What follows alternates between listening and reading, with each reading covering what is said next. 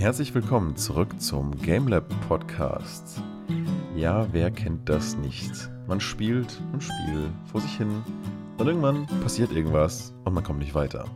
Man stirbt oder kommt eine Situation, wo man irgendwie überhaupt nicht weiter weiß. Und da gibt es bestimmt noch viel mehr andere Sachen dieser Art. Aber warum ich das sage, ist, wir wollen heute gemeinsam über das Thema Fail States in Games, wie man damit umgehen kann, welche gut gelöst sind, welche vielleicht nicht so, mal gemeinsam reden. Und das tue ich mal wieder mit den zwei Jungs zusammen. Und da ist einmal der Stefan. Hallo Stefan. Hallo Daniel. Hallo David.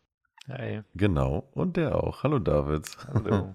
Ich habe mir zu verschiedenen ähm, Fail-States oder Game Design Sachen was rausgesucht, aber vielleicht können wir erstmal mit einer Frage starten. Was ist denn für euch jetzt überhaupt so ein, so ein Fail State in einem Game? Ganz klassisch würde ich sagen, sterben. Also, mhm. wüsste mhm. jetzt nicht, das wäre so das, wo ich wirklich sage, da ist der Punkt, da bin ich gefailt, da muss ich wieder zurück. Es gibt sicher Spiele, wo das nicht so ist, aber grundsätzlich, also ich würde sagen, eine Fail-State ist halt da, wo du das Spiel nicht weiterspielen kannst, weil du irgendwas falsch gemacht hast. Es kann natürlich ein Tod sein bei vielen Spielen, wenn man kämpft oder sowas. Das kann man aber auch bei Simulationsspielen sein, dass du die falsche Entscheidung getroffen hast und bankrott gehst oder dass du irgendwo in der Mission falsch was gemacht hast und dadurch nicht mehr weiterkommst. Ähm, Ach, witzig, man kann in ich spiele nämlich nicht so viele Simulationsgames, aber hat man nicht immer die Möglichkeit, dann noch irgendwie weiterzukommen oder ist es dann. Nö. Es nee? gibt zum Beispiel Spiele, da hast du irgendwie, kannst du dreimal einen, einen Kredit aufnehmen und wenn du dann immer noch weiter runtergehst, dann bist du halt irgendwann bankrott und dann ist fertig. Und dann sagt das Spiel auch einfach so, das war's jetzt das und war's jetzt. Ähm, du, du, darfst es, nicht weitermachen. Du kannst es neu laden oder du wirst verkauft. Ganz lustig, es gibt ähm, neulich wieder ähm, Shipping Company gespielt, wo du so ein Schiffsimperium aufbaust. Und da kommt halt am Anfang so eine Investorin, die gibt dir Geld und du musst, du musst halt halt ab und zu ein paar Missionen für die machen. Und irgendwann gibt es eine Mission, wo du halt praktisch die ganze Welt mit ganz vielen Sachen be, beschippen musst, äh, be, bedienen musst. Und du hast halt einen bestimmten Zeitraum. Wenn du nicht schaffst, sagst du, gut, Pech gehabt, tschüss bist gefeuert. Hm. Ne? Und es ist nicht ja. das Endgame. Das Endgame kommt danach. Danach kommt das Endgame, wo du dann so viel Geld sammelst, dass du sie praktisch wieder äh, auszahlst und die, die, die ganze Firma für dich kaufst. Aber das ist wirklich so der Punkt, wo du hast du vielleicht schon einige Stunden gespielt, aber wenn du es nicht schaffst, wenn du nicht richtig organisierst, ist einfach fertig. Ja, stimmt. Äh, ich, mir fällt zwar gerade kein konkretes Beispiel ein, aber ich meine, ah oh Mann, ich hatte auch mal irgendwie sowas gespielt. Da musst du bis zu einem gewissen Punkt erstmal genug Geld erwirtschaften, damit dich jemand überhaupt weitermachen lässt. Und ab dem Punkt öffnet sich das Spiel eigentlich erst. Aber vor allen Dingen hast du am Anfang erstmal massive Schulden. Mhm. Ach, so eine ähnliche Situation gab es auch ein bisschen in GTA 5. Aber gut, das fühlt jetzt zu weit weg vom, äh, vom Thema. Aber ja, klar.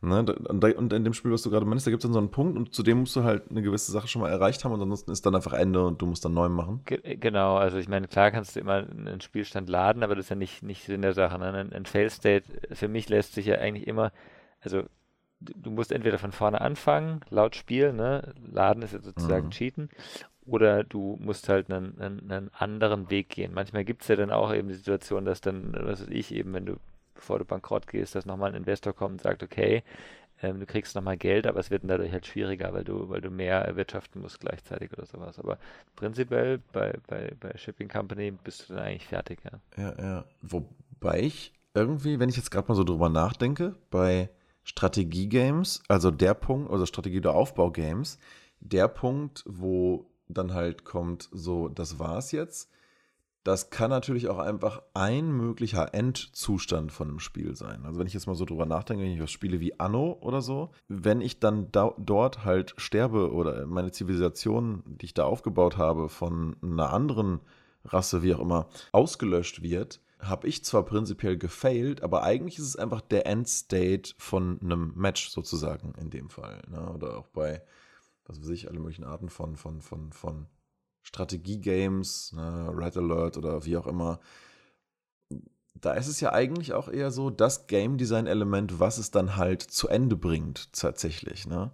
Das ist dann ja, ähm, wenn es so eine Zwischenstufe ist, glaube ich, dann ist es tatsächlich auch eher ein Fail-State und sonst. Äh Aber warum ist der, der End-State kein Fail-State? Wenn du gegen einen anderen Spieler oder eine gegen KI spielst und verlierst, egal ob das jetzt in einem, einem eben Anno, wo es eher über Wirtschaft geht, oder vielleicht in einem äh, Spiel wie, wie also ich, Command Conquer, wo du halt aktiv gegen einen spielst, oder Age of Empires, und kämpfst, wenn du es nicht schaffst, deinen Gegner zu besiegen, hast du verloren. Und dann ist dein Fail State, dass du von vorne anfangen musst. Und du hast keinen Erfolg am Ende, dass du gewonnen hast. Ich glaube, da müsste man eventuell unterscheiden zwischen kooperativen Spielen beziehungsweise Einzelspieler-Simulationsspielen und ähm, gegeneinander. Also ähm, Spiele, wo man sich gegenseitig auslöscht, weil da ist der Verlust, also der Lose, automatisch der Fail-State. Ja, aber wenn ich gegen die KI spiele, gegen den Computer, ist doch dasselbe. Ja, genau, das ist das Gleiche, ja, da hast du recht. Also, hm. Ja, kooperativ meinte ich halt auch im Sinne, also, du hast entweder ein Spiel, wo du gegen KI oder Spieler spielst, oder du hast ein Spiel wie es Anno, wo du dich eigentlich komplett aufbaust, wo auch, glaube ich, die Gegner nicht so stark sind, dass sie dich vernichten können. Aber im Prinzip ist es auch da gar nicht so unterschiedlich, oder? Also im Prinzip ist es ja auch einfach ein Aufbau-Strategiespiel in gewisser Weise. Okay, jetzt glaube ich, haben wir so ein bisschen raus, was wir so als Fail-State sehen. Und es ist im Regelfall eigentlich eher so, dass man halt was nicht hinkriegt, dass man stirbt oder am Ende ist, einfach in einem Game. Ne? Genau. Ähm, ich glaube, viel interessanter an dem, was gerade Stefan so ein bisschen angerissen hat, ist für mich, glaube ich, an der Stelle noch, ähm, was ist eigentlich dann ein guter und was ist eher ein schlechter Fail-State, also auch aus der Sicht des äh, Game Designers. Wann hat man so als Spieler das Gefühl, hier wird mit dem Thema Fail gut umgegangen oder nicht? Vielleicht kann ich noch einen, einen schlechten Fail-State, damit man das besser kontrastieren kann, reinmachen. So ein, so ein typischer schlechter Fail-State für mich war Assassin's Creed 3. Glaube ich, 3 war es. Ah, diese Anfangsmission, wo du, wo du irgendeinem hinterherläufst ähm, und versteckt bleiben muss, aber im richtigen Abstand. Mhm. Du läufst durch die, die Massen durch, also durch die Menschenmassen so richtig. Ähm, ich glaube, wenn man einen schlechten Computer hatte, waren es nur ganz wenige plötzlich, weil es nicht, nicht rendern konnte, hm. die vielen Leute, aber es war halt, du läufst durch und musst versteckt bleiben. Und ich glaube, du darfst nicht mal irgendwie aufs Dach springen, sondern musst irgendwie unten durchlaufen. Das ist so anders als das eigentliche Gameplay aus den Vorgängern, mhm. dass ich da keine Lust drauf hatte. Du musstest aber diese Mission machen. Und ich bin da halt dann durchgelaufen und mir war es halt irgendwann zu langweilig und dann bin ich kurz stehen geblieben, habe irgendwas angeschaut und dann war er weg. Dann musste ich von vorne anfangen. Mhm. Ich habe die Mission echt ein paar Mal gemacht und es ist echt dann total frustrierend, weil du, du willst eigentlich ein anderes Spiel spielen und hast plötzlich einen Fail-State, wo du nicht weiterkommst ich weiß nicht, ob er gar nicht weitergekommen wäre, aber es, es, war, es war echt total, ich erinnere mich noch total gut dran, dass es, das der Punkt war, wo ich Assassin's Creed 3 nicht weitergespielt habe am Anfang und es war ganz am Anfang. Ja, ja, ah, jetzt weiß ich, welche Mission du meinst. Oh Gott, da laufen zwei äh, durch so ein ähm, verschneites Camp, die sich miteinander unterhalten und du musst denen die ganze Zeit zuhören mm. und musst dich die ganze Zeit mal in den Busch, mal in den Baum verstecken und äh, jeder kleine Furz kann dir echt die ganze Mission killen, dann musst du das ganze Ding nochmal machen. Also das ist zumindest, woran ich mich gerade erinnere in Assassin's Creed Creed 3 und ich fand es ultra nervig. Das war, ich, war, ich meine, es war noch eine in der Stadt, aber selbes Prinzip eben. Ultra nervig und hat eigentlich auch nichts mit Assassin's Creed zu tun, so richtig, ne? Ja, klar, man kann sicherlich ein Argument dafür finden, wenn du halt auch so, so halb Spion dann sein sollst, um irgendwas rauszufinden, aber als Assassine ist das ja irgendwie, weiß ich nicht, auch nur irgendwo bedingt dein Job. Aber das ist ein guter Punkt. Also ich glaube gerade Stealth-Sections äh, in Games. Das sind oft ganz oft, also wie gesagt, ich gucke ja sehr, sehr gerne Leuten einfach beim Spielen generell zu, auch von Sachen, die ich schon kenne und sowieso gerne halt RPGs und es gibt halt so eine bestimmte Art von RPG und das passiert ganz häufig in JRPGs, dass halt irgendwo eine Stealth-Section mit drin ist. Und das ist genau der Punkt, wo die Leute dann meistens irgendwie, auch meine Freundin gerade dann zu mir sagt, boah, nein, nein, nein, nein, nein, nein, nein, spiel du das, hier ist dein Controller, ich komme dann gleich wieder, wenn du damit fertig bist. Äh, oder ich höre hier auf. Ja?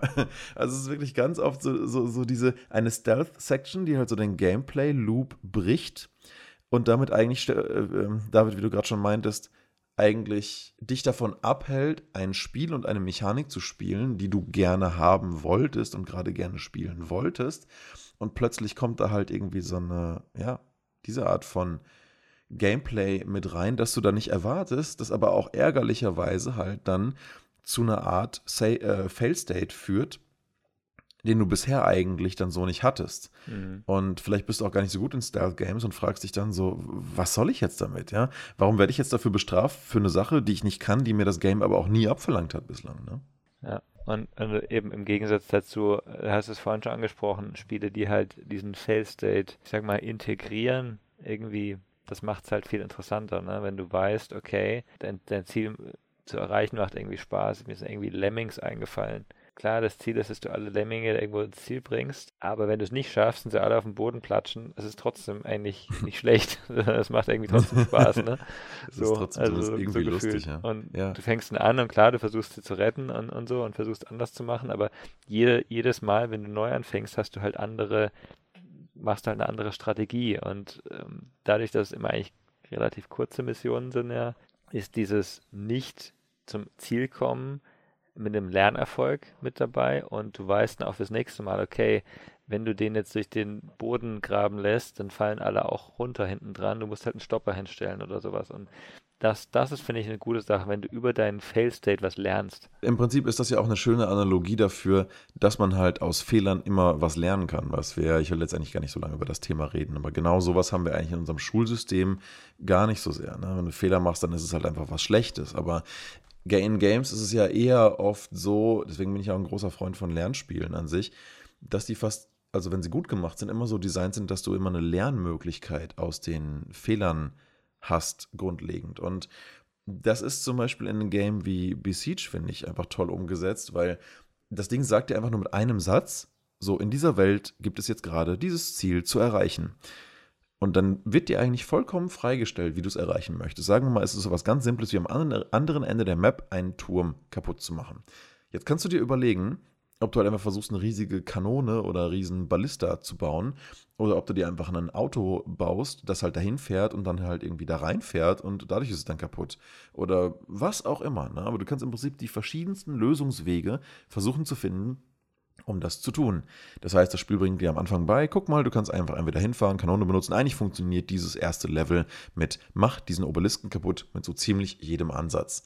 Und dann zeigt dir das Spiel aber dadurch, was du halt für komplexere Aufgaben immer nicht schaffst, ähm, was eigentlich seine Regeln sind. Also beispielsweise sollst du dann wieder einen Turm kaputt machen, aber der ist halt hinter einem Berg und dazwischen steht irgendwie noch eine Armee von ja, so kleinen Soldaten mit irgendwie Hammern und Speeren und so weiter. Und die können im Prinzip dein Gefährt kaputt stechen. Und wenn halt ein gewisser Prozentsatz von deinem Gefährt, deiner Maschine, wie auch immer, kaputt ist, dann kannst du einfach überhaupt nichts mehr tun und musst selber einsehen, Mist, ich habe hier gerade offensichtlich einen Fail-State erreicht und muss halt einfach neu laden. Das kann aber auch sein, dein Gefährt, was überwiegend aus Holz ist, wird irgendwie in Brand gesteckt, ist dann kaputt und du merkst dann wieder, ah Mist, ich kann mich ja schon wieder überhaupt nicht bewegen, ich kann schon wieder überhaupt nicht interagieren. Ha.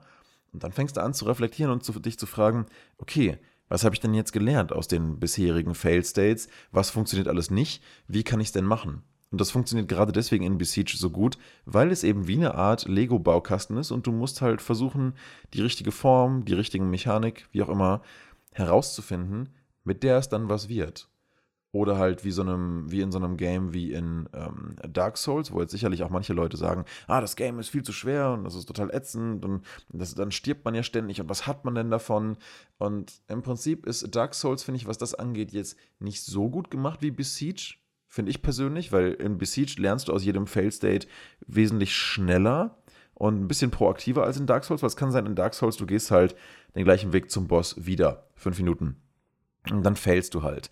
Und dein Lerneffekt ist vielleicht nur in diesen letzten 10 Sekunden, wo du merkst, ach Mensch, die Attacke von dem Boss habe ich noch nicht verstanden. Äh, okay, dann rennst du wieder 5 Minuten hin und dann stirbst du wieder, vielleicht beim bisschen mehr abgezogenen Health und merkst dann so, äh, ja, okay. Mhm. Und wenn du sehr diszipliniert bist, und da gibt es auch wieder immer lustige Artikel von Leuten, die dann halt schreiben, Dark Souls hat mich gelernt, was meine Eltern nicht geschafft haben, nämlich Disziplin und, und Frustrationstoleranz und Durchhaltevermögen angelernt. Und ja, das musst du wirklich mitbringen bei Dark Souls. Also wenn du wirklich nicht eine hohe Frustrationstoleranz hast, und ich weiß nicht, ob ich das bei den Spielen habe, weil ansonsten habe ich es definitiv nicht. Was du halt dabei lernst, äh, ist halt irgendwie einen, einen längeren Weg und eventuell wieder verlorene Zeit zu tolerieren für einen kleinen möglichen Lerneffekt aus einem Tod durch einen Fail-State. Und Dark Souls ist ja dann noch so ein bisschen mehr um diesen Fail-State drumherum designt, dadurch, dass du halt deine Erfahrungspunkte in Form von Souls verlierst in einer Blutlache, die dann an dem Punkt liegen bleibt, wo du zuletzt gestorben bist. Aber nur genau einmal. Das heißt, stirbst du jetzt nochmal, wird eine neue Blutlache mit den bis dahin gefundenen Experience kreiert und die alte verschwindet. Soll heißen, du hast genau eine Chance, dein Zeug wiederzuholen. Und danach darfst du dann wieder sterben und kannst es dann wieder wiederholen. Aber wenn du es dann nicht schaffst, naja. also sozusagen einmal so eine, so, eine, so, eine, Gnadenfrist, das heißt Frist, aber so einmal so einen Gnadenweg, den du gehen darfst. Und wenn du den besser gehst als vorher, dann stirbst du hoffentlich auf dem, oder genauso gut wie vorher, stirbst du dann hoffentlich nicht und dann kriegst du auch dein Zeug wieder. Was sich aber eher wie eine Erleichterung als wie eine Belohnung anfühlt. Aber, ja. Bei Dark Souls geht es auch, glaube ich, mehr um das Überwinden von Struggles, als wirklich besonders belohnt zu werden. Es hat natürlich auch viele Belohnungssysteme, aber ja, das ist immer, glaube ich, das ist ebenso eher der Kern davon. Und da muss ich sagen, ich verstehe, warum Leute in Dark Souls die ständige Gesterbe und den Schwierigkeitsgrad nicht mögen. Ich sehe aber schon auch, dass es da viele interessante Lerneffekte gibt in so einem Spiel, gerade weil es sich das Thema Fail State nimmt und da drumherum einfach ein Spielsystem designt, das an sich definitiv nicht schlecht gemacht ist. Ja, wobei ich jetzt tatsächlich bei Dark Souls finde, das, die Art und Weise, wie sie mit dem Tod umgehen, ist ein bisschen, ja. Also, du stirbst und du landest halt automatisch am letzten Speicherpunkt. Und mhm. da gibt es halt Spiele, gerade im Souls- oder Rogue-like-Bereich, die das ein bisschen besser lösen, finde ich. Also, gerade so, wie man mit diesem Tod oder dem Fail-State an sich umgeht. Okay, dann mach mal ein Beispiel. Also, gerade weil du halt das Thema Roguelikes ansprichst, kann ich mir gut vorstellen, dass halt für dich Rogue Legacy mal wieder ein interessantes und gutes Beispiel ist. Das genau. Game erwähnst du ja eh so, wie ich halt Journey erwähne, du halt das auch immer mal wieder. Aber es passt hier halt sehr gut. Also ich hätte jetzt auch Dead Cells zum Beispiel als ähm, sehr gutes Beispiel, wie sie mit diesem Tod, wo du halt alles verlierst, viel besser umgehen. Wir nehmen jetzt einfach mal Dead Cells statt Rogue Legacy, einfach damit man mal ein bisschen was anderes noch hat. Ähm, du bist bei Dead Cells eigentlich so eine Art Schleim, der einen Körper übernimmt und dann quasi sein, sein Abenteuer erlebt. Und wenn du halt scheiterst, dann stirbt dein Körper und du landest quasi wieder am Anfang, aber als dieser Schleim. Also du hast dich dann wieder runtergearbeitet als der Schleim, sozusagen. In deine Kammer, in der du dann wieder einen Körper übernehmen kannst. Also im Prinzip, du bist nicht einfach, äh, du wirst nicht einfach zurückgesetzt, von weh, also das, du wirst natürlich schon zurückgesetzt, aber es wird halt ein bisschen was drumherum erzählt oder äh, gezeigt, sodass es halt nicht so aussieht, als wärst du einfach, ja gut, wird halt geladen und gut ist. So, was ja Dark Souls macht. Im Endeffekt, du stirbst und sagst, hey, du bist tot und du landest einfach wieder beim letzten Speicherpunkt. Und dort landest du zwar auch wieder am Anfang, äh, aber es, es wirkt zumindest ein bisschen so nicht so beliebig, sondern sie haben sich halt drüber nachgedacht, wenn du stirbst, bist du halt ein, du bist ein Schleim, Du kriechst wieder durch alle Rohre zurück an deinen Anfangspunkt und machst dort weiter. Musst du das auch tun? Also musst du so ähnlich wie in, wie in WoW, wie das ganz am Anfang war, musst du so als Geist zu deinem Körper hinlaufen und dann geht's weiter? Nee, das passiert automatisch. Also du siehst da auch nichts. Okay, das wäre doch fast doch ganz lustig, oder? So das wäre ganz nett. Ähm, aber das ist halt so, finde ich, ein guter Umgang.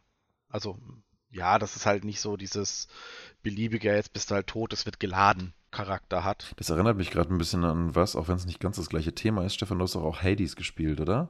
Ein bisschen, ja. Ist es da nicht auch, also klar, du äh, ähm, bewohnst danach nicht einen neuen Körper, aber du kannst ja auch nicht wirklich sterben. In Hades bist du ja bereits in der Unterwelt und du bist ja meines Wissens nach ein Halbgott oder ein Gotteskind. Du bist ja der Sohn des Hades.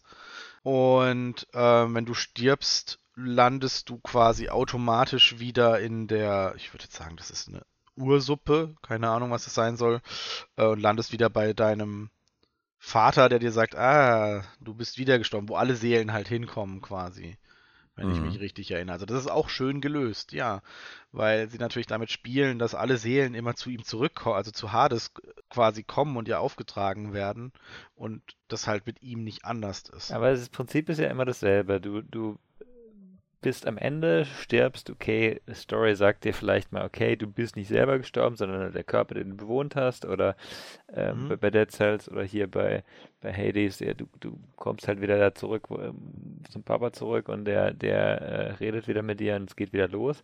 Aber das Prinzip ist dasselbe, du startest ganz von vorne. Ne? Das ist ja dieses ja. Roguelike-Prinzip prinzipiell. Wobei, so ich das verstanden hatte, man, man darf schon gewisse Dinge übernehmen oder sehe ich das falsch? Ja, du nimmst Sachen mit, du nimmst immer Sachen mit, egal bei was. Das ist was anderes, aber du, startest vom Anfang, ne? Du, du musst wieder die, von vorne loslaufen, Ja. dieselben Gegner machen und so weiter. Ne? Das ist richtig. Das ist übrigens einer der Gründe, warum ich äh, Roguelikes nicht so gerne spiele, weil ich das Gefühl habe, erstens, also möglicherweise, je nach Game Design, aber oft sind diese Dinge halt zufällig generiert und du musst halt voll oft immer wieder das Gleiche tun. Sowas wie Hades überzeugt mich dann vielleicht persönlich noch mit seinem Design und dem gebe ich dann mal mehr eine Chance, weil ich dann mir denke, das fasziniert mich noch aus anderen Gründen. Aber die Spielmechanik ist halt grundlegend wieder das. Aber was ich bei Hades und dann halt deinem Beispiel vorhin gerade auch eben äh, Dead Cells war es, genau, ähm, auch noch sehe, ist eben, man versucht halt als Game Designer das Thema Fail State oder Tod dann halt narrativ zu lösen, weil man im Prinzip eigentlich ja auch weiß irgendwo, dass das halt einfach nur die Konvention ist, auf die man sich in Spielen geeignet hat, aber die einen auch so ein bisschen als Designer behindert. Äh, Aber wenn einem dann auch nichts anderes einfällt, denkt man sich, okay, wie, wie können wir vielleicht das aber auch nehmen und zumindest narrativ drumherum designen, dass ein Tod sich nicht total sinnlos anfühlt. Und ich finde, das wird in so Roguelikes dann auch gerade des Öfteren auch mal dadurch erreicht, dass du halt etwas mitnimmst, dass du halt über den Tod hinweg irgendeine Progression hast. Und das können entweder irgendwelche Sachen, die du über die Welt weißt, sein oder irgendwelche Items, die du mitnehmen darfst oder irgendwelche Trades, die du halt übergreifend unlockst, die dann halt für alle weiteren Charaktere auch da sind. Oder wie ist das nochmal da in deinem Beispiel? Bei Dead Cells ist es tatsächlich so, dass du Blueprints findest und jeder Gegner, den du tötest, wirft quasi Seelen ab. Und nach jedem Level kannst du die quasi investieren. Also das ist ja immer ähm, verschiedene Ebenen quasi, die du durchgehst in so einem, in so einem riesen Schloss. Du kannst in eine Kanalisation, dann läufst du durch die Kanalisationsbereich, dann kannst du in die Türme, dann läufst du quasi durch ein Turmlevel und am Ende steht dann immer ein Händler, bei dem du die gesammelten, ich nenne es jetzt trotzdem mal Seelen, ich glaube es sind sogar Seelen, ich bin mir nicht sicher, ähm, quasi dann ausgeben kannst, um diese Blueprints freizuschalten. Das sind Waffen, das sind äh, Nahkampf, Fernkampfwaffen, Fertigkeiten, äh, und die sind dann freigeschaltet. Du kannst sie dann auch benutzen. Also du bekommst sie dann für diesen Try auch direkt zum, zur Verfügung. Und wenn du stirbst, landest du zwar wieder am Anfang, aber die Blueprints, die du freigeschaltet hast, bleiben erhalten. Also du kannst quasi diese Waffen dann in der Welt finden. Vorher konntest du sie nicht finden. Und du kannst sie als Startwaffe eventuell per Zufall auch bekommen. Also sagen wir mal, du hast ganz am Anfang hast du Schwert und Schild zur Auswahl. Dann findest du als nächstes ein ähm, Schwert, das Blutschaden macht, also Blutungsschaden macht. Das schaltest du frei und stirbst. Dann kann am Anfang das Schwert, das Schild und das Schwert mit Blutungsschaden zur Auswahl stehen. Also, dass du dann halt quasi schon mit einer besseren Waffe startest. Und so läufst du dann quasi immer weiter vorwärts. Du kriegst auch ein paar Fähigkeiten, die dir Zugang zu anderen Arealen ermöglichen. Aber ich glaube, Dead Cells hat sich jetzt auch zu einer Art Speedrun-Spiel entwickelt. Weil da gibt's halt auch tatsächlich Ranglisten mittlerweile, wo halt steht, wie lang wer wofür gebraucht hat. Und da will man dann irgendwie ganz oben stehen und was für mich weniger interessant ist. Ja, genau, aber zu der äh, Mechanik, also offensichtlich ist es dann ja auch so, man darf irgendwie was mitnehmen und dadurch wird der Tod irgendwie zwar zu so einem Intermezzo, aber keinem Ding, von dem du einfach komplett hart wiederholen musst, weil das ist ja ganz klassisch so in so Games wie, sa- sagen wir mal sowas wie The Witcher, du hast halt deine Safe-Slots und du machst dann halt Sachen und wenn du irgendwo dann halt stirbst, dann musst du halt komplett neu laden. Und so sehr ich auch The Witcher 3 mag, ähm, ich persönlich sehe auch zwar für diese Art von Story-Game nicht viel eine andere Option, aber dennoch komme ich nicht umhin zu sehen, dass natürlich der Fail-State in diesem Game einfach ein massiv frustrierendes, reines Zeitverlusterlebnis ist und du dann halt einfach nochmal das Ganze bis dahin, wo du gefailt hast, indem du gestorben bist, dann halt nochmal komplett wiederholen musst. Und du kannst nichts mitnehmen und es kann sein, dir geht auch echt ein Haufen was verloren oder keine Ahnung, für mich war auch ein Fail-State in The Witcher 3 das Ende, was ich halt erreicht habe, nämlich das Schlechteste mit Siri. Und das war für mich so ein empfundener Fail-State, so hatte ich also einfach richtig viel verkackt, dass ich halt einen ganz, einen viel älteren Save nochmal geladen habe, um nicht an diesen Punkt nochmal zu kommen, weil ich das Gefühl hatte, ich habe hier was verkackt und ich habe es nicht so richtig verstanden, das hatte ich ja schon mal erzählt, und wollte es dann unbedingt wieder äh, besser machen. Aber ist das so schlimm, wenn du, wenn du das Ende nochmal wiederholen willst, auch wenn es jetzt ein längeres Ende ist? Das heißt, dass du noch so viel investiert hast in das Spiel, sag ich mal, äh, in Hm. irgendeiner Form emotional, dass du nochmal weitermachen willst. Klar, ans schöne Ende zu ja. kommen, ist schon gut. Aber wenn du sagst, es lohnt sich, dass du nochmal anfängst, dann hat das Spiel ja doch irgendwas auch richtig gemacht. Ja, dann ist es vielleicht sogar gut, dass man merkt, oh Mensch, ich wollte auf jeden Fall eigentlich nicht, dass sich diese Dynamik zwischen den beiden Charakteren entwickelt. Mhm. Was ich an, de an der Stelle nur ein bisschen kritisierenswert fand, ist, gut, aber vielleicht kann man das auch nicht argumentieren, weil es dann heißt, naja, du kannst halt auch nicht immer wissen, was eine andere Person denkt, aber mhm. ich finde, man kriegt nicht so richtig ein Feeling dafür, ob die Entscheidungen, die du im Beisein von Siri triffst, zu was die bei ihr führen und was sie über Dinge denkt und wie sie sich dann verhalten können wird. Ich meine, ja eben, man kann auch sagen, das weißt du bei echten Leuten aber auch nie, was deine Handlungen für Konsequenzen haben könnten. Aber ich finde, mit ein bisschen mehr Feedback hätte ich das antizipieren können, was ich da eigentlich am Entscheiden war. Das hätte mir persönlich ein bisschen besser gefallen, wenn ich den Fail-State mehr hätte antizipieren können. Aber irgendwie dachte ich die ganze Zeit, ich mache alles richtig. Andererseits weil ich dachte, ich mache alles richtig, weil, dass ich an diesem Fail-State gelandet bin, vielleicht eine gute Reflexionsmöglichkeit, mich zu fragen, war ich da irgendwie zu controlling mit diesem anderen Charakter? Und was sagt das über mich als Spieler aus? Und was hätte ich eher machen sollen? Also, das kann man sicherlich so und so sehen. Und, und überleg mal, war es eben, also du hast ja vorhin gesagt, äh, also das ist ja ein Beispiel, aber es gibt ja noch ganz viele andere Fail-States, wo du halt irgendwie kämpfst und es nicht schaffst und so und eben wieder keine Ahnung, weil du nicht, nicht lang genug gespeichert hast oder schnell genug gespeichert hast davor, mhm. dass du, dass du halt irgendwie äh, eine Stunde nochmal spielen musst und dieselben Missionen machen musst und sowas. Und das finde ich halt, ja. macht es auf Dauer halt frustrierend. Also ich weiß, ich hatte so eine Phase, wo ich wieder eingestiegen bin in Witcher 3 und wo ich aus irgendwelchen Gründen, ich weiß nicht, ob ich davor halt gut war und die Schwierigkeitsstufe hochgestellt hatte und danach äh, war ich halt nicht gut und habe ja, die Kämpfe verloren, ne?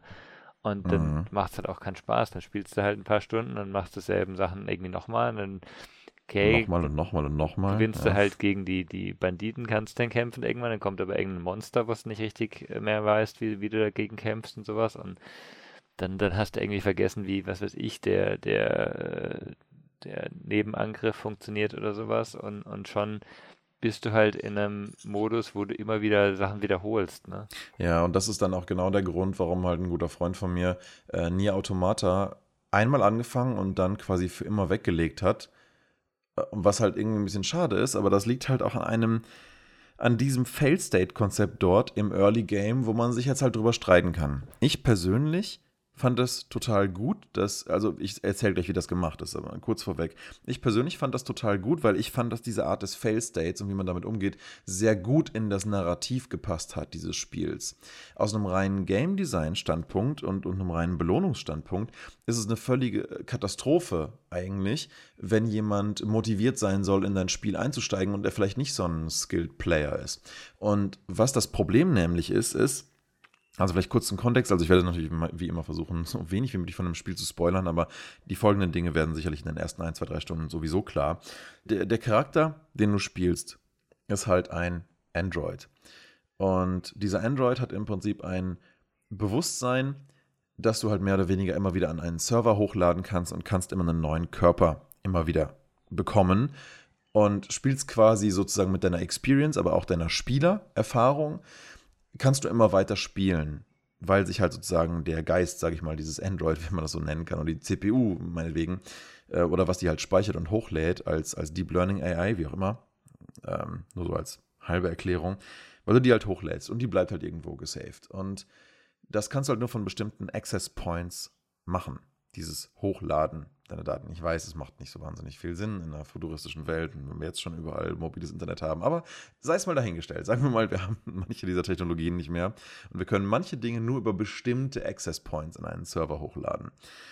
Und dann hast du so ein bisschen das Konzept von, von Nier Automata und wie dort gesaved wird. Ja? Du musst es eigentlich an einen Save-Punkt schaffen, um dort dein Bewusstsein und deine gerade gemachten Erfahrungen und Weiterentwicklungen dann auch hochladen zu können. Und erst dann kommst du in einen Zustand, wo du mit diesen Erfahrungen, selbst wenn du dann stirbst, mit einem neuen Android-Körper wieder weitermachen kannst. Das ist halt so ein bisschen hier das Narrativ, mit dem halt um den Tod drumherum designt wird, beziehungsweise warum sich eigentlich dann erklärt, dass es kein Ding ist, wenn du stirbst und du musst zwar gewisse Sachen nochmal neu machen, das liegt aber daran, weil du sozusagen auch alle deine Erinnerungen verlierst. Es ist so gesehen dann nicht mehr nur ein Hindernis für den Spieler, sondern es ist zumindest erklärbar, warum du saven musst, damit die Spielfigur halt auch eine Chance hat, diese ganzen Erinnerungen und Lerneffekte zu behalten. Und das fand ich, muss ich sagen, narrativ gar nicht so doof. Aber ich kenne halt Leute, die sehen das dann einfach nur aus einer Gameplay- und Spaßperspektive, was ich auch nachvollziehen kann. Und die spielen dann das Tutorial und das Tutorial, je nachdem wie gut man ist, kann durchaus eine Stunde gehen. Und in dieser Stunde gibt es keinen Quick Save und keine Möglichkeit, überhaupt irgendwo zu saven. Wenn du halt in dieser Tutorial-Stunde Regen gegen Ende verkackst und das passiert dir viermal, dann, dann spielst du halt knapp vier Stunden und hast noch nichts vorzuweisen. Du hast keinen Save, nichts. So. Das geht erst nach dem Tutorial. Das ist wie so eine Art Initiationsritus, wo du mal durch musst.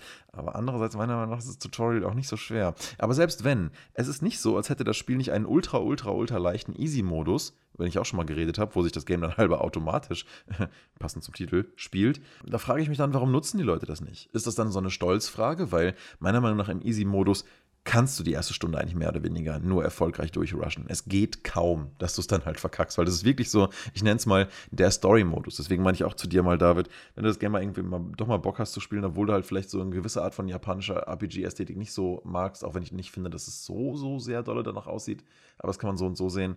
Ich würde es einfach an deiner Stelle einfach direkt in den Easy-Modus stellen. Und da ist keine Schande drin. Ich meine, der hat sogar extra Designmechaniken, die, die in allen anderen Modi nicht vorhanden sind. Das heißt, der Creator wird sich schon Gedanken dabei gemacht haben, ob das vielleicht für eine bestimmte Zielgruppe relevant ist, das zu haben. Ich habe das ja gemacht, meine ich. War das, ich glaube, das war Nier Automata. Doch, doch. Ich glaube, glaub, ich, glaub, ich habe das Tutorial auch im Easy-Modus dann gespielt. Ich habe es einmal nicht geschafft und habe mich dann gewundert, dass ich nochmal, oder zweimal, ich fand ich es ehrlich gesagt nicht so schlimm, dass man es nochmal spielen muss weil es eigentlich ein sehr schönes Intro war. Ne? Das, das war dieses mit mhm. denen, wo du am Anfang da fliegst und sowas, ne? Mit, wo die, die, die, die Form wechselst und sowas. Ich, ich glaube, ich habe da aber tatsächlich gewechselt dann irgendwie auf einen leichteren, leichteren Modus. Ich weiß nicht, ob es der ganz leichte war, ehrlich gesagt. Ich, kann, man, kann man live wechseln? Nee, ne? Man musste mal am Anfang wechseln. Bin mir nicht mehr hundertprozentig sicher. Ich meine, ich habe es nachher wieder höher gestellt, aber ich bin mir nicht sicher. Ich habe es auf jeden Fall nicht gemacht, weil ich nicht irgendein Achievement verpassen wollte mhm. und ich wollte es zumindest auf normal gespielt haben. Also hart mache ich auch selten. Das habe ich auch nur bei The Witcher 3 gemacht. Nee, aber finde ich ja witzig, ähm, dass du das so siehst weil ich habe eben andere Freunde, die normalerweise eher sogar affiner sind für solche Games, die es dann halt einfach nicht toleriert haben. Und ja, wie gesagt, aber die haben sich halt einfach geweigert, das auf easy zu stellen. ich habe gesagt, ja, dann, dann, dann, musst du dich halt auch ehrlich gesagt nicht wundern. Ja, das ist halt so ein bisschen das, wie, wie Nie Automata äh, auf der einen Seite mit Fail-States umgeht, auf der anderen Seite, und das werde ich jetzt garantiert nicht äh, konkret ausführen, aber hat dieses Spiel ja verschiedene Enden. Und es gibt viele spaßige Enden, wo du einfach dich, weil du was Giftiges gegessen hast, einfach sozusagen aus Versehen umbringst und hast quasi einen Fail-State erreicht. Aber das Spiel sagt dann halt eben, nein, das ist nicht einfach nur ein Fail-State, sondern es ist ein freigeschaltetes Ende. Es ist eine Art und Weise, diese gesamte Story zu beenden. Da kommen auch Credits, die laufen halt in einer halben Sekunde durch, so brrr, sind die da durch und hinten dran steht, welches Ende du erreicht hast. Und damit wird halt im Prinzip das Game zu failen eher zu einem witzigen Erlebnis und zu etwas, was du halt rausfinden möchtest. Du willst dann rausfinden, auf welche Arten und Weisen man dieses Spiel alles verkacken kann. Zum Beispiel in einem ganz wichtigen Fight läufst du einfach vom Schlachtfeld. So, du sollst jemandem helf helfen, ein, ein, ein, ein, ein kleines Gefecht zu gewinnen und du läufst halt davon. Und das lässt das Spiel zu. Aber da musst du halt damit leben, dass das Game einmal sagt, hey, komm doch zurück, hilf uns doch. Und wenn du dann weiterläufst, dann ist es so, und Tubi rannte davon und ward nie wieder gesehen. Äh, das und das Volk wurde deswegen komplett seinem Untergang überlassen, aber Tubi interessierte das nicht besonders. Brrr, Credits. So. Und das ist irgendwie, es ist so lustig, ja, weil es ist halt ein Fail-State, aber es ist trotzdem was, was du dann halt gerne wissen möchtest. Also ich habe auch nicht alle Enden in diesem Spiel, aber ich habe zumindest versucht, die meisten zu kriegen. Und interessant auch an dem Game, es ist nicht nur deswegen ein Paradebeispiel für interessante Fail-States und Enden, weil es halt diese Spaßenden gibt, die du halt sehen willst, sondern auch, weil sich diese Story eigentlich über vier oder fünf verschiedene Enden hinweg überhaupt erst erzählt. Und auch durch Enden, in denen du das Gefühl hast, ha, so richtig gut war das jetzt eigentlich nicht. Haben wir nochmal angucken und dann merkst du, ah, irgendwas ist jetzt an und das, ah, ah, okay, und da höre ich jetzt mal auf, aber das muss dann jeder selber gucken. Ich muss aber ehrlich sagen, dass, dass das für mich keine Failed States sind. Also wirklich nicht, weil das ist, wie du sagst, ein Ende, das du auch sehen willst, wo du eine, was Positives dabei hast, eine Belohnung hast und das Spiel ist dann halt zu Ende. Das ist ein Ende, das sind verschiedene Enden, verschiedene Arten von Enden, innovativ umgesetzte Enden. Aber eigentlich ist es kein richtiger Fail State für mich. Also ich, ich, ich weiß, ich sehe schon, woher du kommst, warum du das auch als Fail State bezeichnen würdest, weil es nicht das in Anführungszeichen richtige Ende ist, aber das ist wieder eine Diskussion, was ist ein richtiges Ende oder was? Also für mich ist das mhm. eher ein, eine interessante Lösung, Und der Fail-State in, in Nier Automata ist, wenn du halt irgendwie die Kämpfe nicht schaffst und immer wieder, wieder von vorne anfangen musst, sage ich mal. Das stimmt, weil da kann man auch wirklich tatsächlich einfach nur Zeit verlieren genau. oder irgendwie Lebenszeit verlieren. Und ein Game, worüber ich mir da so gar nicht sicher bin, wie ich es da eigentlich sehe, ist jetzt zum Beispiel Sekiro. Ich habe mich ja schon öfter darüber ausgelassen, ich werde es diesmal kurz halten. Aber dort ist es ja so, es ist eigentlich eine Art von Dark Souls-Game. Und eigentlich müsste ich es dann ja irgendwie halbwegs gut finden können. Nur mein Problem mit Sekiro ist einfach das gesamte Design um diesen Fail-State Tod herum.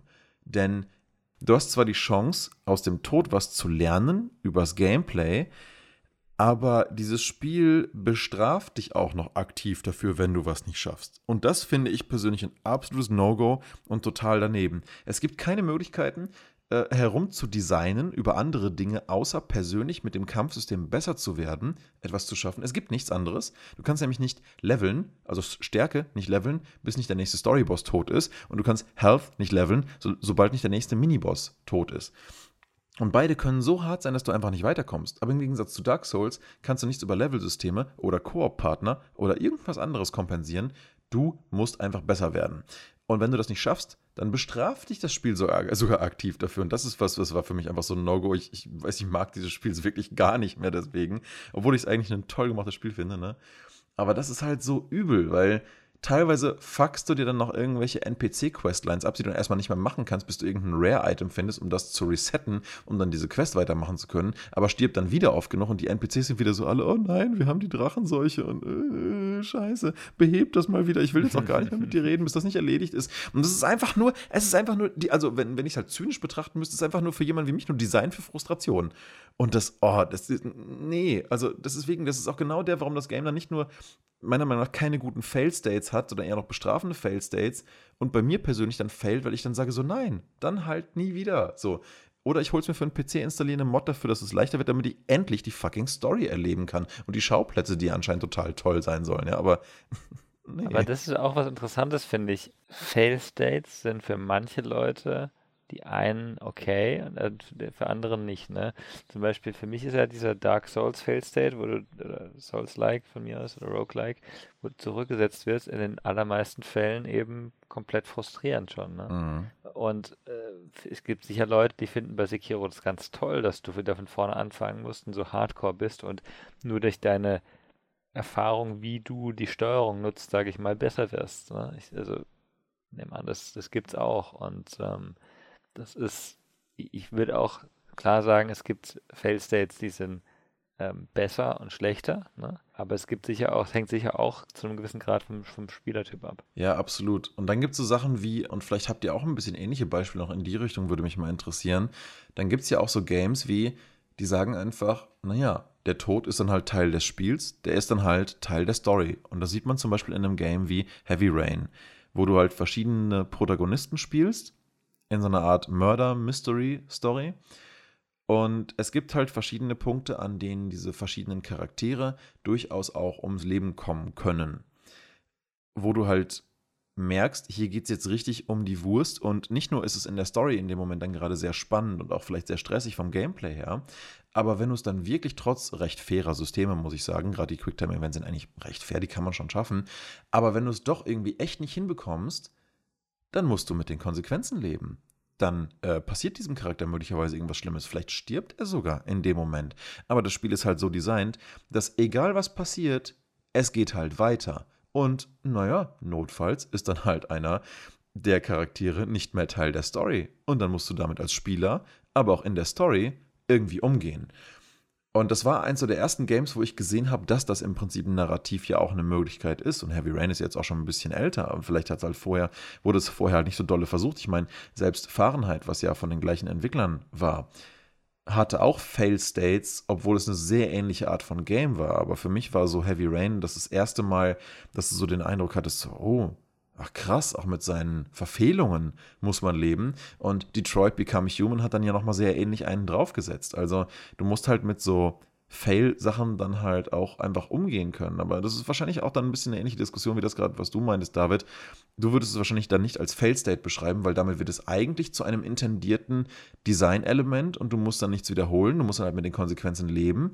Wenn man es jetzt als Tod ist ein Failed State oder für den Charakter, den man spielt, definitiv ein Failed State beschreibt. Ja, das ist, ist so, ein, so ein Zwischending. Ne? Ich habe ich hab auch schon im Vorfeld überlegt, ähm, es gibt ja Spiele wie ähm, Prince of Persia, Sands of Time oder auch Braid, wo ja. du eigentlich nicht stirbst, sondern, also du stirbst schon oder du schaffst es nicht und dann drehst du halt die Zeit zurück. Ne? Und mhm. das ist ja ein zentraler Punkt der Spielmechanik in diesen Spielen. Und das, das ist schon irgendwo ein Fail-State, ne? Weil du, du, du hast, mhm. du schaffst es nicht, du failst in, was weiß ich, der Sprung oder dein, deine Combo oder was weiß ich was. Und dann drehst du halt die Zeit zurück einen gewissen, gewissen Grad. Und ähm, ich, ich, das, ist schon irgendwo ein Fail-State, ne? aber es kann halt auch gleichzeitig was anderes sein. Ja, was ich daran halt klasse finde, ist zweierlei. Und zwar ist das eine, Zeit zurückdrehen an sich ist einfach irgendwie eine coole Sache. Das ja. machen nicht so wahnsinnig viele Games und das ist, das macht wirklich Spaß, einfach das an sich zu tun. Und das zweite ist, du minimierst so krass wie nur möglich die Zeit zwischen den erlebten Fail-States und damit verschnellerst du einfach den Lerneffekt des Spielers weil gerade bei Prince of Persia ja irgendwas klappt nicht, äh, du, du würdest jetzt gerade sterben, irgendein Hit landet nicht, irgendein Sprung klappt nicht, du würdest in Stacheln fallen. Okay, dreh's halt zurück und mach's nochmal.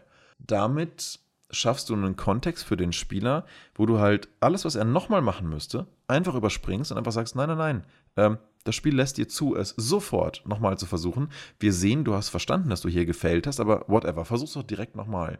Was ich dann wirklich cool fand, ist, dass Nintendo bei den emulierten Retro-Games, die du halt auf dem, mit dem integrierten SNES-Emulator auf der Switch spielen kannst, allesamt dieses, oder ich glaube nicht alle, vielleicht nicht allesamt, aber die allermeisten haben dieses Feature generell eingebaut. Und das hat mich super überrascht und ich fand das echt richtig cool, weil selbst in so vergleichsweise nicht so schwierigen äh, Games wie in diesem alten Yoshi-Game. Da hast du dann in einem Easy-Mode oder in diesem, in diesem einen Mario-Game, war das glaube ich in einem neueren, da gibt es dann einen Modus, der ist auch eher so für Kinder gedacht. Entweder, wenn du in den Graben fällst, wirst du einfach zurückgesetzt vor den Graben. Oder du kannst auch jederzeit einfach sagen, nee, nee, nee, oh Mist, das ist doof gelaufen, okay, jetzt ich drücke schnell den einen Trigger und drehe die Zeit zurück. Und das fand ich, äh, das fand ich echt eine fantastische Idee, weil, warum nicht? So, ähm, man muss es ja nicht als Gameplay-Feature äh, nutzen, wenn man das alte Game noch kennt und sagt, nein, ich will das so spielen wie damals. Oder du sagst halt, nee, nee, nee. Also entweder vielleicht ich bin ein Kind und ich habe irgendwie noch Probleme, das so schnell zu koordinieren, ich kann halt zurückspulen. Oder jemand, der einfach keine große Frustrationstoleranz hat und sagt, ich habe damit kein Problem, ich drehe das halt zurück. Ist das einfach eine, eine tolle Möglichkeit, diese eigentliche, nennen wir es mal Prince of Persia-Mechanik, doch da einfach mal mit reinzunehmen. Warum nicht? Es hat ja keinen Schaden. Ja. Ganz im Gegenteil. Es verschnellert eigentlich eher den Lerneffekt zwischen den Fail-States. Genau, und das ist halt auch sowas, ne? Je nachdem, wie schnell ein Spiel nachher wieder lädt, oder, also es gibt ja auch Spiele, die wo du nicht von vorne anfangen musst, sondern eben wie, wie wir es vorhin bei Butcher hatten, du musst halt vielleicht von 10 Kilometer weiter weg anfangen, weil du da einen letzten Savepunkt hast. Aber es gibt ja auch Spiele, die haben einen sehr schnellen Ladevorgang, wo es halt einfach dann trotzdem sehr fließend weitergeht, sage ich mal. Ne? Ja, dann ist es auch echt kein Problem. Das stimmt, was mir da gerade einfällt, ist, deswegen, deswegen waren die Leute auch so angepisst von Bloodborne zum Release Mhm. Weil jeder Ladescreen mindestens 50 Sekunden bis eine Minute 10 ging. Mindestens. Das Spiel war super optimiert und polished, bis auf diesen einen einzigen Faktor zum Release.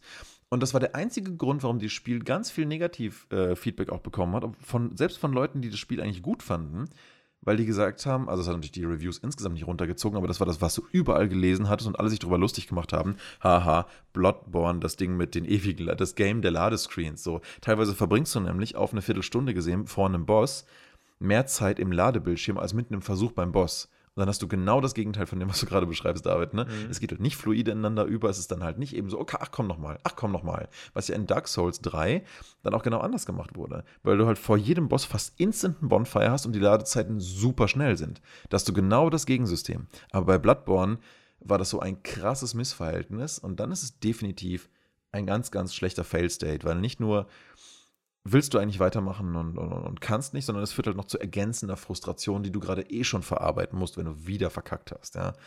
Und das mit einem frühen zweiten Boss wie Father Gascoigne hat meine Freundin damals zur Weißglut getrieben, den Controller fast in den Fernseher geworfen, hat eine Dreiviertelstunde gebraucht, bis sie sich abgeregt hatte und wieder weitermachen wollte. Ja. Das passiert ja nie eigentlich, die rage da nie so rum. Ja, ja nee, schon, schon lustig. Äh, äh, genau, was, was ich mir halt noch so für heute noch mal so ein bisschen mitgenommen hatte als weitere Spiele für das Thema Fail State, es gibt ja auch Games, die haben das überhaupt gar nicht. Also so einen Failed State in irgendeiner Form. Und wir hatten ja jetzt uns gerade erst kürzlich vor zwei Wochen über Superliminal unterhalten.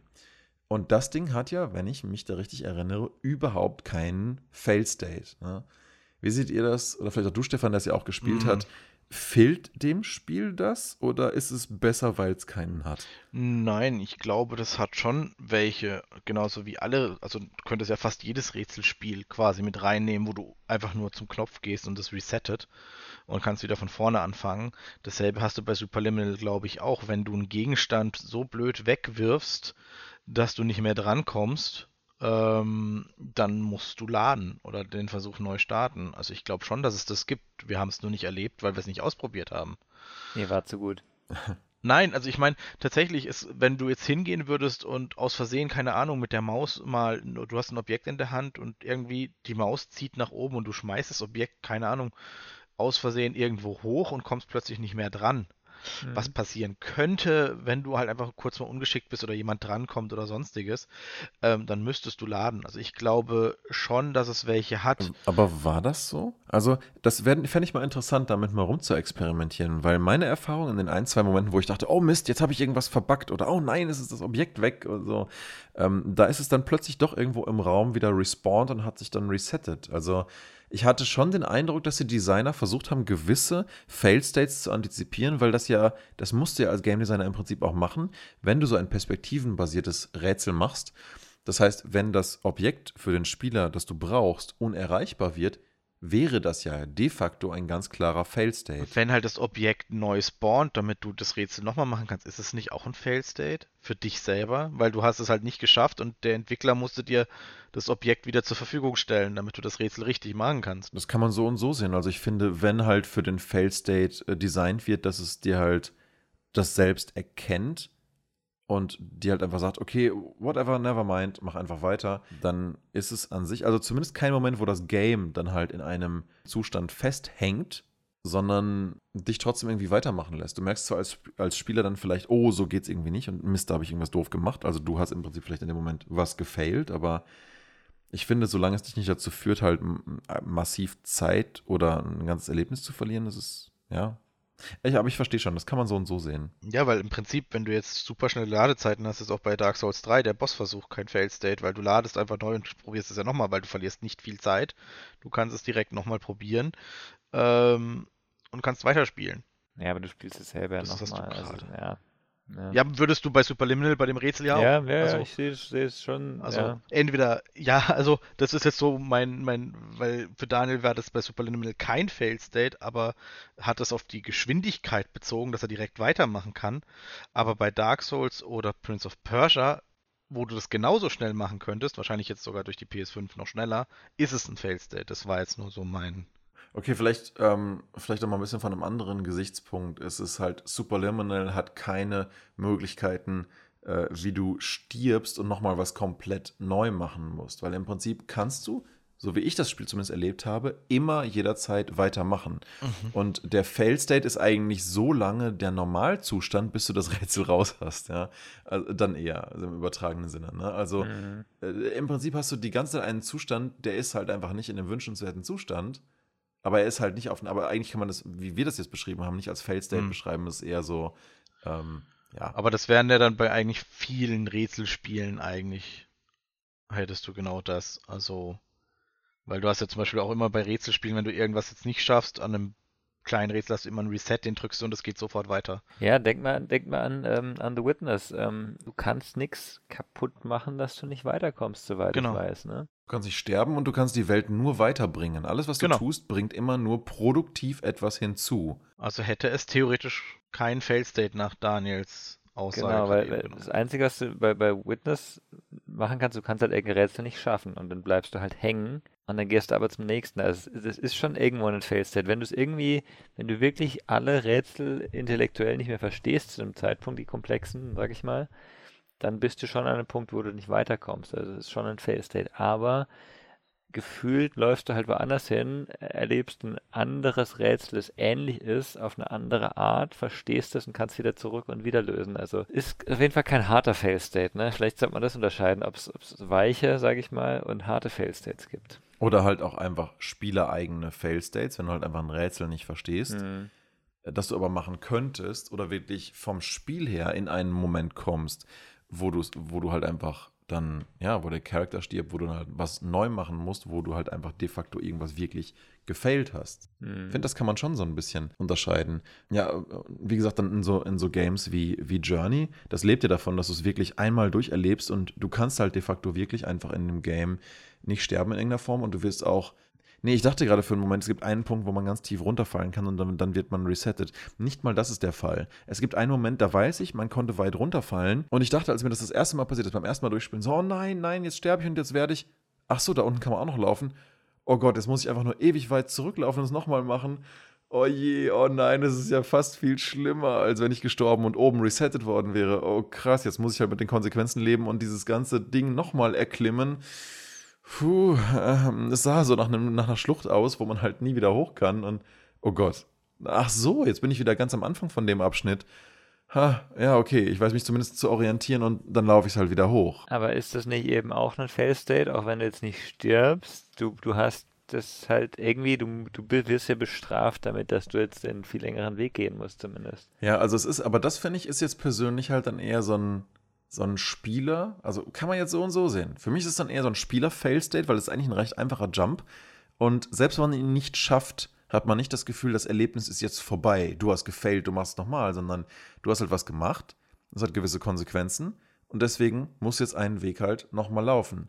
Aber wir sagen dir sozusagen nicht, hier ist Ende und so war das nicht gedacht, mhm. sondern eher so, du bist immer noch in der gleichen Welt, du kannst immer noch wieder in Ordnung bringen, was du gerade verkackt hast. Mhm. Und vielleicht ist es ja für dich alleine schon deswegen ein super großer Fail-State, weil durch diesen Fall bist du vielleicht jetzt zu weit weg von dem Companion, mit dem du gereist bist, den du zufällig getroffen hast.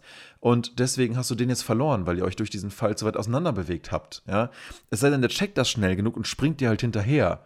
Und dann seht ihr euch halt noch in der gleichen Welt. Also es ist schon wieder, ja, es ist eigentlich fast eher schon wieder so eine interessante Sache, dieser Mechanik. Also fast alle Fail-States in Journey sind, glaube ich, eher auch eher empfundene Player-Fail-States. Und das hat ganz oft damit zu tun, dass man halt den anderen, mit dem man spielt, aus dem Blick verliert. Das kann sich echt sehr nach einem traurigen Fail-State-Moment anfühlen, aber nicht so sehr das, was innerhalb dieser Reise in sich passiert, weil da kannst du eigentlich jederzeit immer weitermachen. Du kannst in einem, in einem Wasserding nicht ähm, ertrinken, Du kannst von der Klippe nicht wirklich runterfallen. Bleibst nicht hängen, ne? Ja. Bleibst nicht hängen. Ja, es ist für mich eigentlich das Paradebeispiel dafür, was ein Game ohne jeden Fail-State ist. Ja. Aber trotzdem nicht ohne negative Emotionen natürlich daherkommen. Die kommen dann schon, aber die sind auch, glaube ich, eher schon designt, gewollt. Hat mich gerade mit dem Fallen, hat mich gerade ähm, an, an Bastion erinnert. Wenn du, wenn du runterfällst, dann, ähm, dann sagt, glaube ich, der Erzähler einfach, hey, äh, und dann sprang er runter und starb. und dann doch nicht, ne? Irgendwie sagt er, ah, nee, doch nicht, ne? Und dann wirst du halt, glaube ich, einfach zurückgesetzt. Ne? Du stirbst halt doch nicht, weil, weil das Spiel halt einfach, das, das spielt halt damit. Normalerweise könntest du runterfallen, aber ähm, in dem Spiel stirbst du halt nicht durch runterfallen, du stirbst halt nur durch Gegner sozusagen. Ja, aber dann ist es halt auch wieder ein bisschen ähnlich wie das, was du gerade zu Nier Automata gesagt ja. hast, weil damit wird halt das Element Fail in einem Spiel durch Sterben eher zu was, was du auch exploren kannst und gucken, was kommt denn dabei raus. Ach so, ja stimmt, das hatte ich mir gar nicht aufgeschrieben, aber in der Form ist The Stanley Parable eigentlich auch ein fantastisches Beispiel, weil das lebt ja ausschließlich oder zu einem ganz großen Teil davon, was du halt versuchst aus dem Erzähler rauszukitzeln. Und zwar durch Sachen, die du in anderen Spielen nie machen würdest. Zum Beispiel durch sowas wie dich in die Besenkammer zu stellen. Ich glaube, das Ding hat jeder mal erlebt in diesem Spiel. Stellst dich in die Besenkammer und stehst einfach nur da dumm rum. Ja, Niemand würde das in einem normalen Spiel jemals machen, weil es einfach keinen Benefit hat. Aber der Benefit ist hier halt, wie sehr das den Erzähler aufregt, dass du halt einfach nicht hinmachst. Und du guckst dann halt so lange, wie er auf dieses nicht, Nichtstun reagiert, um dann halt zu schauen, was kommt dabei raus. Also eigentlich generierst du mehr oder weniger einen Fail-State, du hörst einfach auf zu spielen, du, ne, du spielst das Game einfach nicht weiter, so ne, konzeptionell. Aber eigentlich ist es kein Fail-State, weil du halt, äh, ja, weil du halt auch versuchst, damit irgendwas zu erreichen. Nee, das, also bei Stanley Parable ist das Teil des Spiels. Das ist überhaupt kein Fail State. Also das ist wirklich kein Fail State. Also, schau mal, schau mal, du, du, das Spiel fordert dich heraus, genau solche Sachen zu tun. Ja. Ob du jetzt den, den Button 180 Mal drücken musst oder ähm, äh, die, die, die, was 888 Mal oder was es war. Es war eine enorm große Zahl, wie ich diesen einen Button gedrückt habe, glaube ich. Äh, aber das, das ist halt was, das, du weißt genau, du musst halt Dinge tun, die, die äh, absurd sind. Und das ist der Sinn des Spiels. Ein Fail-State wäre für mich, wenn du es tust und dann nichts passiert, so ungefähr, vielleicht eher, aber auch kein harter. So wie das Ende, was passiert bei Stanley Parable, wenn du allen allen Anweisungen des Narrators folgst. das gemacht, ist für mich noch so das Eheste, was, was, was am ehesten einem Fail-State äh, nachkommt, ja. weil dann erlebst du halt einfach nichts außerhalb des vom Erzähler intendierten Rahmens, was aber die langweiligste Route ist. Und das ist ja bei Design.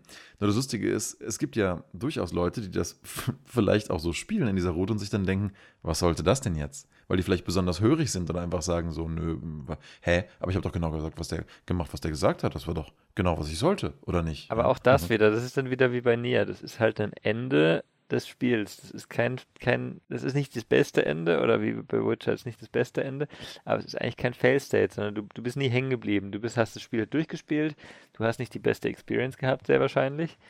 Ähm, es sei denn, du mhm. hast es eben schon davor anders gespielt. Aber es ist, es ist kein, kein Fail sozusagen. Du bleibst nicht hängen. Ja, ja, doch, das, das, das auf jeden Fall. Ja. Was ich jetzt auch kürzlich gespielt habe, wo ich sehr angetan davon war, dass es halt eben kein Fail-State durch Tod gibt, ist bei It Takes Two. Mhm. Und das finde ich insofern sehr gut, weil, also das Game, was sie vorher gemacht hatten, A Way Out, da gibt es definitiv Situationen, in denen man einer der beiden Charaktere stirbt. Das ist ja auch eher so ein Gefängnisausbruch, eher so ein Erwachsenen-Game mit viel Shooty-Stuff. Wenn halt da irgendwer stirbt, soweit ich mich erinnere, dann musst du halt neu laden. Also na, dann ist es halt einfach ein, ein, ein unerwünschtes Erlebnis vom Spiel sozusagen und dann muss halt neu machen. Aber äh, It Takes Two ist halt auch das nächste Koop-Game vom gleichen Studio und da hatten wir es ja jetzt schon auch, auch ein bisschen davon. Ähm, durch bin ich jetzt bei weitem noch nicht. Aber es ist wirklich, äh, also ich freue mich wirklich auf das Review dazu, das dann zu machen, weil es ist wirklich eines der besten Koop-Games, die ich in den letzten, würde ich sagen, zehn Jahren überhaupt gespielt habe. Wirklich absolut fantastisch. Das kann ich nur wärmstens empfehlen und ich würde es auch gern immer wieder noch mit anderen Leuten spielen, auch wenn ich natürlich dann alles schon drüber weiß. Aber es ist halt super linear, aber die Art und Weise, wie du miteinander koopst, ist halt wirklich innovativ. Es ist wirklich clever, es passt zur Story und es ist echt toll. Und es hat eben genau das nicht, was A Way Out hat, nämlich Fail State im Sinne davon, wenn jemand stirbt. Wenn jemand stirbt, mein Gott, dann, ähm, ja, dann musst du dich halt selber schnell reviven. Und ich glaube doch, es gibt möglicherweise ein Fail-State, aber es ist jetzt mir bisher nie passiert, wenn beide genau im gleichen Zeitpunkt in den Revive-Screen reinkommen. Aber es ist uns jetzt echt nie passiert bisher und es ist wirklich relativ verzeihend, das Game. Du drückst ja schnell wieder auf Revive, Revive, Revive und dann bist du halt wieder da und es geht einfach weiter. Aber im Prinzip ist es nur eine Art Respawn-Mechanik. Also mit dem Figürchen, mit dem du unterwegs bist. Es ist auch eigentlich so gesehen nicht wirklich ein Mensch, was du da spielst. Insofern, das passt schon auch in die Welt und in dieses ein bisschen fantastische Design. Und es erinnert auch ein bisschen an unendliche Geschichte plus ähm, Chip und Chap äh, Ästhetik hier und da und, und, und, viel, und, wie, wie, so eine Art Garden Adventure, keine Ahnung, schwer, schwer zu sagen, aber es ist so, und auch hat auch ein paar Aspekte von Toy Story so ein bisschen und es ist wirklich fantastisch. Es ist, es ist echt klasse und wir hatten nie einen Fail-State, wo wir das Gefühl hatten, wir haben echt Zeit verloren und mussten nochmal was machen. Das ist cool. Das fand ich fantastisch, weil dann hast du auch nie das Gefühl, ah Mann, mein Koop-Partner ist gerade. Und das kann ja auch sein, wenn man mit, mit, mit jemandem zusammenspielt, wo man ein bisschen mehr so Rivalitäten hat, ne? wo man das Gefühl hat, oh, mein Koop-Partner, der verkackt die ganze Zeit und mm, mm, mm, ja, ist auch ein bisschen nervig und so. Und zu diesen Situationen, zu diesem Ärger kommst du halt nicht dadurch, wie dieses Spiel designt ist. Was ich vor allen Dingen deswegen so wichtig finde, weil diese Story, und ich glaube, so viel kann ich dazu sagen, beginnt da, also du spielst im Prinzip ein Paar, das eigentlich kurz davor ist, sich scheiden zu lassen. Und aus gewissen Gründen kommen sie dann in eine Situation, wo sie in irgendeiner, wie in so einer Art Fantasiewelt miteinander kooperieren lernen müssen. Und gerade deswegen finde ich es umso besser, dass das Game halt Dinge, wo du richtig, richtig krass angepisst voneinander sein könntest, weil jemand halt hart verkackt, ein bisschen vermeidet, weil im Rahmen der Story diese Charaktere halt eigentlich immer besser zusammenfinden nach und nach. Ich weiß nicht, wie es dann ausgeht, vielleicht wird es doch kein Happy End. Aber hier bei It Takes Two hast du nahezu keine ludonarrative Dissonanz. Ähm, und das mag jetzt nach so einem Buzzword klingen, aber ich finde das super wichtig, weil das, was du halt empfindest zusammen mit deinem Koop-Partner, ist halt auch oft das danach, was sich die Charaktere gegenseitig nachher kommentieren. Dass sie sich vielleicht auch wertzuschätzen wissen für das, was der andere gemacht hat oder die Skills, die der andere mit rangebracht hat an den Rätsel, nur miteinander funktioniert haben. So dass beide Charaktere auch durch dieses, durch dieses Gameplay als Spieler, aber auch durch den Erfolg als Charaktere, die man spielt, auch das Gefühl haben, Mensch, irgendwie brauche ich dich ja und du mich. Ha. Und das ist ein das ist richtig toll, einfach nur zu sagen, wir haben hier nicht einfach nur ein witziges Koop-Erlebnis, sondern da hat das Koop-Element auch noch einen narrativen Mehrwert, der auch durch irgendwelche, äh, bei dem sich auch Streitereien unter den Koop-Partnern schon durchs Game Design vermieden werden, weshalb es dadurch einfach insgesamt nur zu einem besseren Erlebnis wird. Mhm. Und das ist für mich so eins der Games, wo ich es am jetzt in letzter Zeit so noch mit am besten fand, dass dieses Ding einfach keine, keine Fail-States in dieser Art eigentlich hatte. Also, ja, ist interessant. Ich hatte noch ein, vielleicht noch ein letztes. Ja, David, du hattest Outer Wilds ja auch gespielt, ne? Ja, das hat ganz schreckliche Fail-States. Ja? Ja. Okay. Äh, aber ich, ich weiß, was du meinst, was gut ist, aber ich habe dieses Spiel nicht fertig gespielt, weil ich hängen geblieben bin. Das ist für mich ein Fail-State, der schlimmer nicht sein kann. Es hat mir zum richtigen Zeitpunkt nicht die Möglichkeit gegeben, das Rätsel, das ich lösen wollte, zu lösen. Und äh, ja. entsprechend, ja, habe ich das Spiel nicht fertig gespielt. Hast du es eigentlich fertig gespielt mittlerweile? Ja, so ging es mir leider auch an einer Stelle. Ich wollte es, ja. nee, ich wollte eigentlich auch gerne fertig spielen, aber bei mir ist es so an irgendeiner anderen Stelle, die du halt geschafft hast, soweit ich weiß, mhm. die was mit Quallen zu tun mhm. hat, anscheinend. Die habe ich nicht rausgefunden. Und ich dachte, ich wüsste die Informationen, die man braucht, um dort weiterzukommen. Ich finde nur nicht raus, wie ich die Informationen dort einsetzen muss. Und das ist so der Punkt, wo ich mir dann auch dachte, so, Mann, ich würde es schon gerne weitermachen, aber ich verstehe einfach nicht, was hier das scheiß Problem ist. Und ich hatte das Gefühl, ich habe schon viel, viel schwierigere Puzzles in diesem Game gelöst. Und dieses Ding, äh, entweder ich habe noch eine ergänzende Info nicht oder ich finde es einfach nicht raus, aber es ist halt leider einfach möglicherweise ein frustrierendes Erlebnis. Wie halt, ne, wenn du bei The Witness eine Mechanik einfach nicht verstehen würdest und dich, dich dann halt einfach fragst, warum komme ich hier nicht weiter? Aber ich verstehe es vielleicht einfach nicht. Mhm. Und ja, das kann natürlich sehr frustrierend sein. Auf der anderen Seite muss ich sagen, was ich in dem Game halt, also das ist halt, nennen wir es mal so der persönliche Fail-State, der game-mechanische Fail-State, der in diesem Game sich halt alle, naja, Viertelstunde, 20 Minuten wiederholt, ist meiner Meinung nach eine der großen Stärken dagegen aber von diesem Spiel. Ja. Weil das halt das Game-Element ist, was halt immer wieder einen Fail-State erzwingt und dich dazu bringt, halt rauszufinden, wie schaffe ich es denn innerhalb dieser Zeit vor dem Fail-State erstens rauszufinden, warum gibt es diesen Fail-State überhaupt die ganze Zeit wo kommt der her und was kann man dagegen machen, diesen Fail State vielleicht irgendwann sogar aufzuheben und zu durchbrechen. Und das finde ich wirklich das spannende Grundproblem an diesem Spiel und das würde ich gerne noch irgendwann herausfinden, aber vielleicht muss ich es dafür nochmal ähm, noch neu, frisch spielen.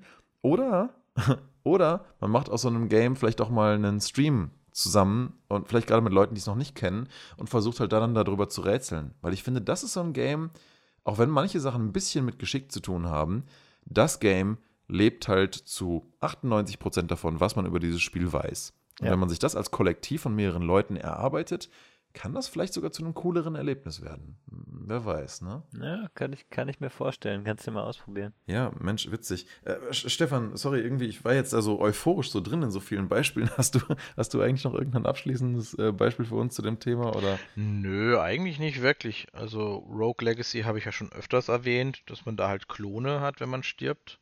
Äh, nicht Klone, nach äh, Erben. Erben mhm. ist das mhm. richtige Wort. Ähm, was ich sehr gut finde, vor allem, weil die dann auch meistens einen Malus haben. Dann hat er halt leider eine Rot-Grün-Schwäche. Oder ist kleinwüchsig. Was ich sehr schön finde. Genau, also du meinst, das ist für dich eine gute Sache, weil sich halt Dinge ändern, ne? mit denen du wieder neu umgehen musst, trotz Failed State vorher. Ja, und wenn du halt ständig nur denselben Charakter, also zum Beispiel, ich spiele Everspace aktuell, und da ist es auch so, dass wenn du stirbst, dann, also wenn dein Raumschiff explodiert, es gibt dann irgendwann mal, dann bleibt dein Raumschiff da, wo du gestorben bist. Du startest als Klon nochmal. Also du bist der Klon vom hm. gestorbenen Klon und es setzt sich immer weiter voraus. Aber es hat halt keinen Unterschied. Weißt du, du, du fliegst halt im Endeffekt einfach dasselbe Schiff und mhm. äh, ist doch egal, ob du ein Klon bist.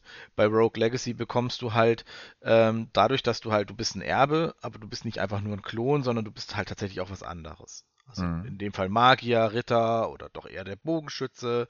Du hast eine Rot-Grün-Schwäche. Also es, es, es variiert zwar nur aus vielleicht 30 Variablen, aber das ist dann halt schon so weit gefächert, dass es sich dann trotzdem immer wieder anders anfühlt. Und du läufst dann, du kannst dir sogar alle deine Vorfahren angucken. Das finde ich auch sehr lustig beim Einser. Dass du in der Halle standest und dann konntest du die, die, die Porträts deiner Vorfahren immer angucken. Klar, je länger es ist, desto, naja, mehr Versuche hast du gebraucht. Aber das war sehr schön gemacht. Es ist auch so ein bisschen wie mit den Hardcore-Charakteren, die man vielleicht in so einem Spiel wie Diablo dann hat. Ich meine, klar, ähm, da geht dann eventuell möglichst, das ist so der krasseste Feldstate überhaupt, glaube ich, ne? So der pure Verlust von reiner Spielzeit. Aber wenn man das natürlich verkürzen würde und du brauchst nicht so lange, um zu so einem Feldstate zu kommen, ist so ein bisschen wie die Galerie von gestorbenen Charakteren. An jeden hast du vielleicht noch so ein bisschen Erinnerung. Was hast du mit dem in dem Run erlebt und so und woran ist der gestorben vielleicht auch und wo, wie kommst du dann das nächste Mal vielleicht besser weiter? Ja, so eine Galerie ist sicherlich echt ein auch ein lustiges Feature irgendwo. Mhm. Wobei das ist vielleicht noch so für, für mich als abschließendes, das stimmt, das ist mir gar nicht so richtig eingefallen. Ich finde Hardcore-Modi in Spielen, das sind sowas, mich persönlich in 99% der Fälle schreckt das einfach nur hart ab. Weil das ist für mich so dieses absolute Commitment an den ultimativen Fail-State. Und jedes Mal, wenn ich jetzt wieder in Diablo 3 reingehe und ich sehe meine einzigen zwei Hardcore-Demon Hunter, die ich je gespielt habe, beide mit 55 Stunden auf der Uhr und wie ich mich gefühlt habe, als die gestorben sind, das war wirklich so, wie als hätte ich 55 Stunden auf den Zug gewartet und er wäre nicht gekommen. Ja, also einfach so pur verschwendete Zeit eigentlich. Aber ist es so? Weil, weil also ich habe ich hab jetzt so ein Spiel nie auf Hardcore gespielt, glaube ich, so richtig. Aber ich meine, irgendwann bist du mit dem Spiel so oder so zu Ende. Ne? Und jetzt in Diablo 3 hast du ja, weiß nicht, keine Ahnung, 20 Mal durchgespielt. Mhm. Es ist halt eine andere Herausforderung, wenn du das schon eigentlich praktisch auswendig kennst und weißt, was passiert, ja. nochmal zu sagen, okay, du musst jetzt viel mehr aufpassen und effektiv ist es eher dann ein, ein, klar, wenn du nach zwei Stunden stirbst, ist natürlich blöd, aber dann ist auch nicht so schlimm, aber wenn du nach 55 Stunden stirbst, hast du halt ein anderes Ende erreicht. Du hast natürlich dann vielleicht ja. den, den, Endboss nicht besiegt, aber es ist anders. Ich kenne es von, von, von Minecraft, wo du halt auch, du musst halt total aufpassen und du, du musst halt dann viel mehr sagen, okay, ich bleibe weg von irgendwelchen Höhlen am Anfang und ich schaue, dass ich immer die ganze Nacht irgendwie auf dem Baumhaus sitze oder sowas. Mhm. Es ist, ist schon ganz, ganz anders, wie du spielst auch wieder dadurch. Ne? Ja, es nimmt halt auch die Beliebigkeit des Fail-States Tod komplett raus, weil plötzlich wird der Tod nicht zu einem Game Design-Element, sondern zu dem finalen Ende, das du auf keinen Fall erreichen wirst. Also es ist eigentlich ein sehr witziges Überdenken dessen, warum halt Tod in Videogames so bedeutungslos ist in den meisten Formen. Denn wenn du konsequent wärst mit dem, was es eigentlich ist, dann wäre jedes Spiel in jedem Tod wäre immer eine Art Hardcore-Modus und du müsstest ganz vorne anfangen. Und ich habe es ja selber gemerkt, als ich irgendwie das erste Splinter Cell damals auf Ultra Hard gespielt habe, weil ich es halt so geil fand und mehrfach gespielt hat und jetzt wollte ich halt die ultimative Challenge haben. Und die ultimative Challenge heißt kein Save innerhalb einer Mission, sondern nur pro Mission. Und die gehen teilweise zwei Stunden pro Mission. Und plötzlich fängst du an, dieses Spiel komplett anders zu spielen und plötzlich fühlst, fühlst du dich viel, viel, viel mehr als Spion, der halt jeden seiner potenziellen Fehler gut analysieren, bestens überdenken und antizipieren muss. Und wenn er dir doch passiert, dann musst du ihn ausbaden oder die ganze Mission ist dahin und du musst es eventuell komplett nochmal machen. Und weil du diesen Schmerz nicht erleiden möchtest, den halt dieser Spion eigentlich, den Charakter, den du spielst, der ist halt im Prinzip psychologisch unter diesem Druck, ja. Aber du als Spieler halt nicht, weil du kannst halt immer neu laden. Und du fühlst dich halt dadurch irgendwie viel mehr an dem Charakter dran. Also war zumindest mit mir so. Und plötzlich hatte ich das erste Mal so das Gefühl, ach du Kacke, wie komme ich denn durch diese Base, ohne halt irgendwie safe zwischendurch mal mich in irgendwas reinzuwagen, zu gucken, ob dieses Gefecht funktioniert und es dann so zu lösen mit den Infos, die ich dann über die Räumlichkeit habe, wo ich halt hindurch muss. So, nein, das hast du nicht. Aber du hast im Prinzip die Mittel, um es im Hardcore-Modus, nennen wir es mal so, durchspielen zu können und antizipieren zu können. Du musst dir halt nur ungefähr drei bis viermal so lange Zeit nehmen, deine Surroundings zu beobachten, die Gegner zu beobachten und dir ganz klar zu überlegen, was ist der allersafeste Weg hier durch. Mhm. Und den musst du dann auch noch super ausführen. Und das wird dadurch zu einem kategorisch komplett anderen Spielerlebnis und ein bisschen so ist es auch in Hardcore-Modi, wie zum Beispiel in, der, in dem von Diablo 2 oder 3 weil halt dann plötzlich diese, dieser Fail State zum Kernelement wird, mit dem du dich jede Sekunde auseinanderzusetzen hast. Vielleicht ein gutes Schlusswort. Vielleicht eine gute Idee. Wir sind auch schon wieder ein Weilchen dabei.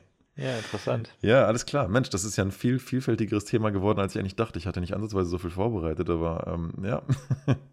Schön, freut mich sehr. Dann herzlichen Dank euch beiden mal wieder für diese sehr interessante Session. Gerne. Und dann würde ich sagen, bis zum nächsten Mal. Bis dann. Bis dann. Tschüss. Jo, ciao.